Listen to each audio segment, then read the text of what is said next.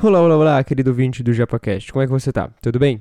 Eu tô bem, eu sou o Japa e estamos em mais um episódio desse JapaCast.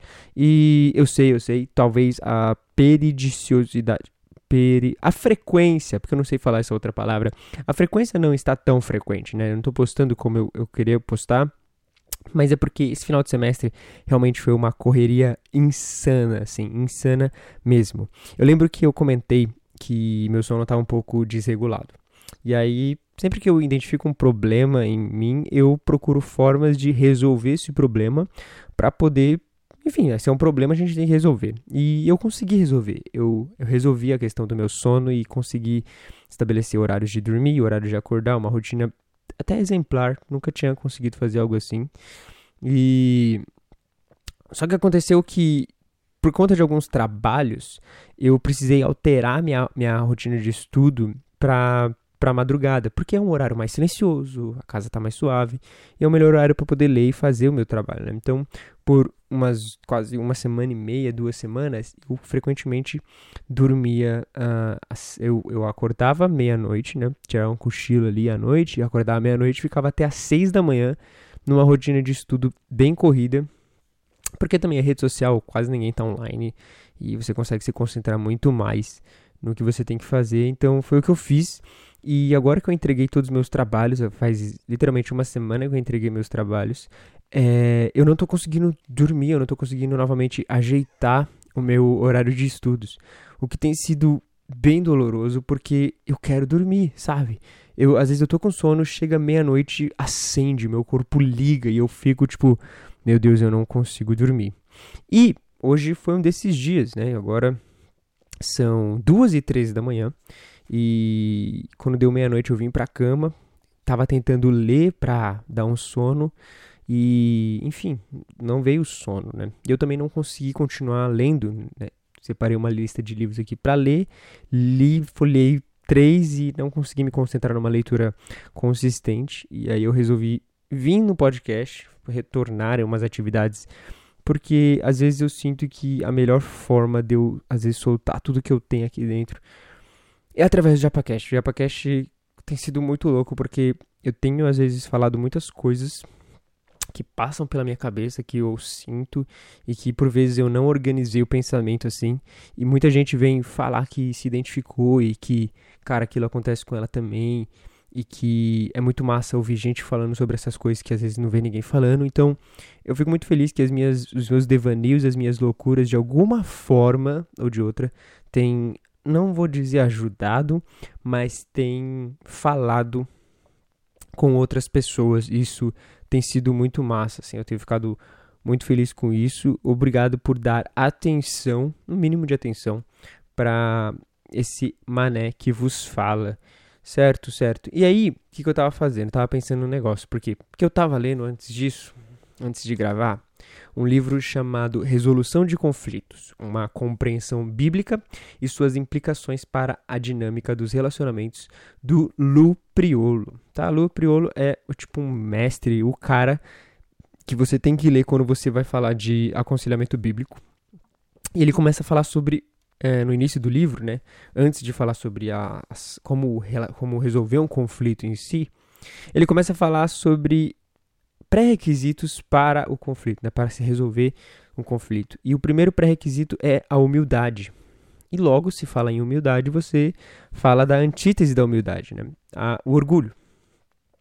E um determinado ponto específico, quando ele está falando de orgulho, falou muito comigo, que foi exatamente esse. Eu vou citar aqui abre aspas, superestimar a nós mesmos em meio ao conflito geralmente produz uma atitude arrogante de sabe tudo, que predispõe os outros a resistir em concordar com o nosso ponto de vista. Não porque estejamos errados necessariamente, mas porque parecemos sábios aos nossos próprios olhos. Cara, eu achei isso tão doido porque eu tava lendo assim, e sabe quando você tá lendo e automaticamente o seu rosto ele muda e fala tipo, hum, pegou.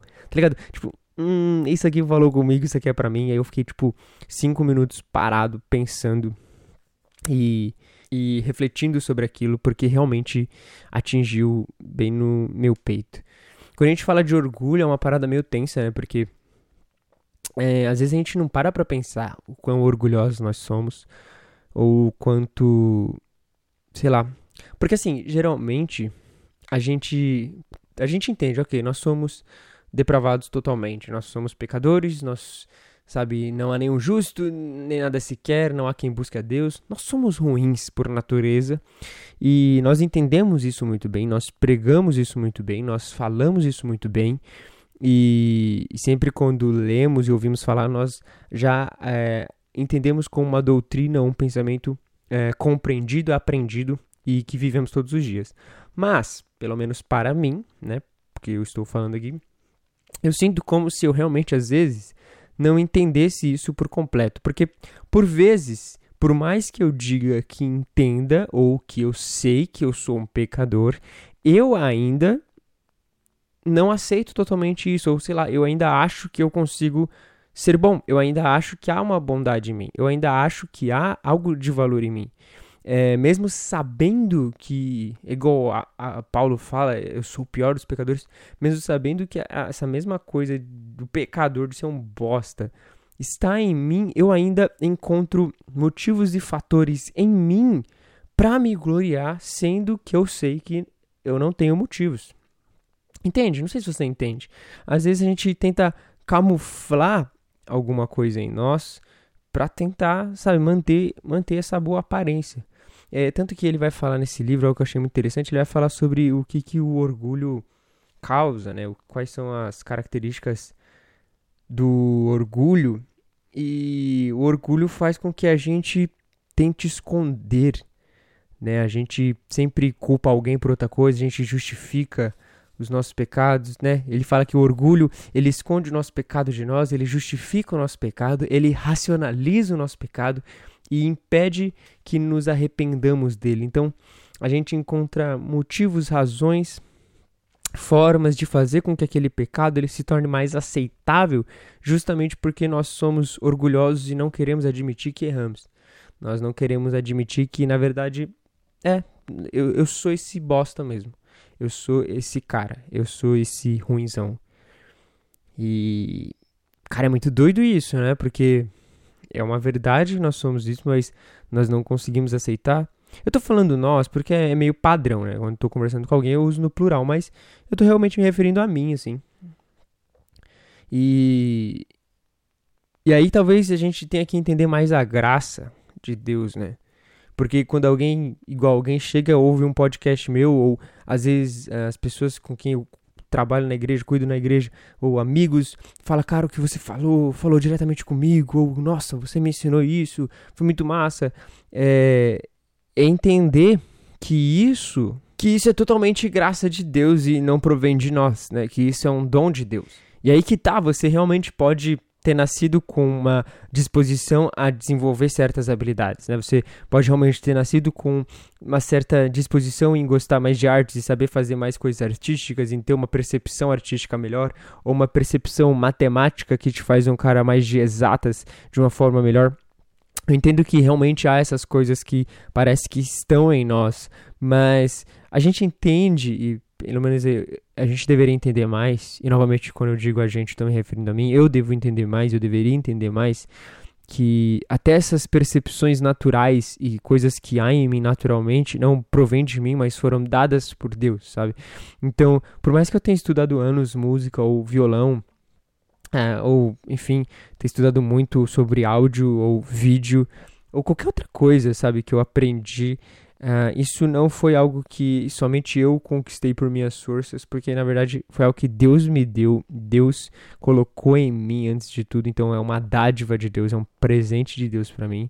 Então eu não tenho que me gloriar em nada do que eu faço, porque quem me deu foi Deus. E eu não tô nem aqui é, porque uma coisa que eu não gosto muito é quando alguém é, é humilde falsamente, sabe? Tipo, você elogia a pessoa porque ela fez alguma coisa e ela, tipo, ai, não, eu nem sei fazer isso. Não, não. É, sabe, essa, esse tipo de. Cara, você fez um negócio muito bom. Aí a pessoa, não, que isso? Eu não fiz nada.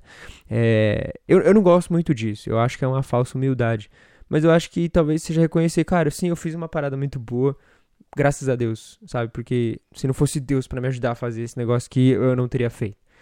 Sabe? Se não fosse Deus para me ajudar a realizar essa coisa que eu, eu não teria feito, não teria realizado. E acho que aí que tá a questão de ser humilde, sabe? Não é olhar para si e dizer, ah, não, eu, eu não eu não fiz isso, eu, eu não presto, eu não fiz nada daquilo, mas não, eu fiz isso graças ao Senhor, sabe? Aí que tá uma grande diferença. Eu não gosto de falsa humildade. é, às vezes eu procuro. Porque, sei lá, a falsa humildade para mim parece uma grande mentira que você vive. Você tá tentando ser humilde para parecer ser humilde. E se você tá pensando mais em si, é meio que uma manifestação de orgulho de alguma forma, sabe? Então meio que não faz sentido. O falso humilde é um, é um orgulho que tá tentando se esconder atrás de uma, uma, sei lá, uma virtude, saca? Não sei. Faz sentido? Não sei se tá fazendo sentido, mas eu tava refletindo muito nisso enquanto eu, eu li esse livro e é muito doido porque eu terminei de ler, eu caramba, realmente eu sou isso, eu sou, eu sou essa pessoa, sabe? Eu sou esse lixo humano orgulhoso que se sente melhor que os outros, que sei lá, que se alguma, de alguma forma alguém me critica, eu. Eu tenho uma parada que assim, eu gosto muito de receber críticas, eu gosto muito de ouvir a crítica da pessoa e o que ela diz, mas eu tenho uma, uma questão que se eu não concordo, ou tipo, se eu acho que a crítica da pessoa tá errada, eu, eu totalmente negligencio ela. Não sei, tipo, a, a, tipo, a pessoa vem me dar uma opinião, um comentário sobre algo que é totalmente válido, mas a partir do momento que eu, por pré-definição, já determinei que naquilo eu não quero aceitar uma crítica, então eu só finjo, ah, tipo, ah, obrigado pela crítica e tal. Mas eu realmente não ouço e não tento trabalhar, sabe? É muito punk, eu não sei nem se tá fazendo sentido, eu só tava pensando nisso mesmo, assim. É. Enquanto eu não conseguia dormir, porque realmente esse é o grande motivo desse podcast, eu não conseguir dormir. E o que as pessoas fazem quando elas não conseguem dormir? Eu fico imaginando o que as pessoas na antiguidade faziam quando não conseguia dormir. Porque insônia não é uma, uma atividade recente. Por mais que as pessoas falem, ah, hoje em dia o índice de insônia é mais do que antigamente, eu tenho umas dúvidas quanto a essas pesquisas, porque na verdade é, a gente só consegue perceber que há mais casos de insônia porque há mais gente falando por causa da internet. Né? Há, há mais formas de se fazer certas pesquisas que não havia anteriormente. Então, não é que talvez haja mais insônia hoje do que havia anteriormente, é só que a gente descobriu que né, essas pessoas que têm insônia estão falando muito mais. É claro também que hoje, com certeza, há mais pessoas que haviam antigamente, né? Estamos numa população de quase 8 bilhões, ainda em 7 bilhões. Então, obviamente, por ter mais pessoas, mais pessoas com insônia, é lógico. Enfim, seja pouco ou seja muito, como as pessoas lidavam com as insônias antigamente? Porque não se tinha internet, não se tinha música pra você ouvir no fone de ouvido, não tinha filme. Podia ter livros, mas. Sei lá, será que as pessoas, tipo, ah, eu tô com insônia, eu vou estudar, eu vou ler um livro. Uh, ou então, diferente da, do que a gente vê hoje, elas liam livros de formas recreativas. Porque às vezes eu penso que as pessoas não entendem livros de forma recreativa, sabe? Tipo, entendem livros só como uma forma de estudo. Se você vê alguém lendo um livro, você acha que ela tá, nossa, que pessoa inteligente, ela é intelectual. Mas talvez a pessoa só esteja distraindo a mente, né? Será que a gente já parou pensar nisso? Não sei. Uh, porque eu fico pensando nisso, as pessoas antigamente, elas não tinham internet. Então, meio que o livro era a, o que é o, o, o, o que é o celular. É óbvio que nem todo mundo era alfabetizado. Mas, bom, chegou uma época em que a maioria era. É, tipo, é igual, teve uma época que nem todo mundo tinha um celular touchscreen, mas aí com o tempo isso se tornou mais popular, sabe? E talvez com o tempo o livro fosse algo mais mais popular e as pessoas usassem para se distrair. A leitura no geral, né? Ler jornal, ler, enfim, quadrinhos, não sei. Será que as pessoas liam então quando tinham insônia, ficavam lendo até dormir e aí, sei lá, Daqui a pouco comentava no dia seguinte na escola: Nossa, eu não consegui dormir e fiquei acordado lendo um livro. Não sei. Será que acontecia? Talvez acontecia. Olha aí. Que doido, né? E será que assim como, é, por exemplo, assim como hoje, quando você vê muito alguém com o celular e tal, é, muito na tecnologia, a gente fala, ah, vai ler um livro. Será que na época do livro tinha algum outro alguma outra coisa que quando a pessoa tava lendo muito livro, as pessoas falavam, tipo, ah, vai fazer isso, tipo, sei lá, ah, vai vai, não sei, será que tinha? Qual seria o, o, equivalente disso para a época do livro? Não sei, é uma coisa para se pensar, não? Não sei. Ou será que ao invés do livro as pessoas. Ah, não, acho que música é uma questão que, sei lá, só talvez uh, os, os músicos usavam. Não sei. Muito doido, né? Realmente, a tecnologia dominou o mundo de uma forma que é impossível você ficar sem tecnologia. Você pode não saber, talvez, ler, mas você consegue usar a tecnologia exemplo disso são as crianças, né? Os bebês, principalmente, assim, crianças de 3 anos que já usam o celular. E você consegue, então, usar mesmo sem ter uma alfabetização, sem mesmo ter um. Enfim, qualquer tipo de preparação básica. Porque um livro você precisa saber ler, né? Isso é básico. E usar a tecnologia não é necessário. Então, é, talvez não seja um equivalente exato, porque a tecnologia se tornou muito mais mundial, muito mais presente em todos os lugares e em todas as realidades uh, possíveis, assim, né? Meio doido isso. É, e eu novamente estou divagando aleatoriamente. Você gosta dessas divagações aleatórias que eu faço? Porque por uma questão meio de capricho, sei lá, de ai, uma coisa que eu fiz, eu sinto que eu deveria dedicar muito mais tempo escrevendo, estabelecendo um roteiro e tal. Mas meio que para mim tem sido muito mais prazeroso fazer isso, assim, sabe? De trocar uma ideia, conversar sobre umas paradas aleatórias, zaças e, e sem propósito nenhum. É, tem sido muito massa para mim, principalmente nesse tempo. Porque esse tem sido um tempo meio de não propósito. Eu não sei, ontem eu escrevi no meu diário, uma parada meio assim, de que eu tenho sentido muito uma sensação de não propósito. Não é que eu não tenha um propósito, eu só sinto uma sensação de não propósito. Tipo, parece que os dias não fazem tanto sentido e parece que as coisas só vão realmente começar a funcionar quando tudo isso acabar. E aí, quando a gente chega nessa parte do pensamento, vem aquela grande pergunta: mas quando isso há de acabar? E mediante as circunstâncias atuais, uh, parece não ter esse momento, assim. Uh, parece não chegar. E aí, novamente, renova-se e fica um loop infinito de loucuras de pensamento. Não, sabe, uma, parece uma sensação de, cara, não sei. Simplesmente eu não sei. E não saber é desesperador, cara. Caraca, como.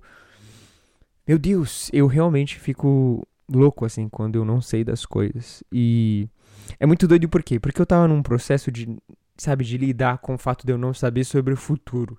Então era aquele, sabe, tipo, aprender a lidar, ok, você não controla amanhã, respira, vive o hoje. Mas aí a gente entra numa fase onde o hoje, ele também é um pouco, tipo, cara, eu não sei o que eu tô vivendo, tá ligado? E a única coisa que eu tenho certeza é o passado, mas o passado eu não consigo mexer, e o futuro eu também não consigo alterar, e o hoje eu não consigo fazer nada pelo hoje. E aí eu fico, tipo, meu Deus, parece que eu estou cercado enfim, é, realmente está sendo muito doido, muito punk, muito maluco.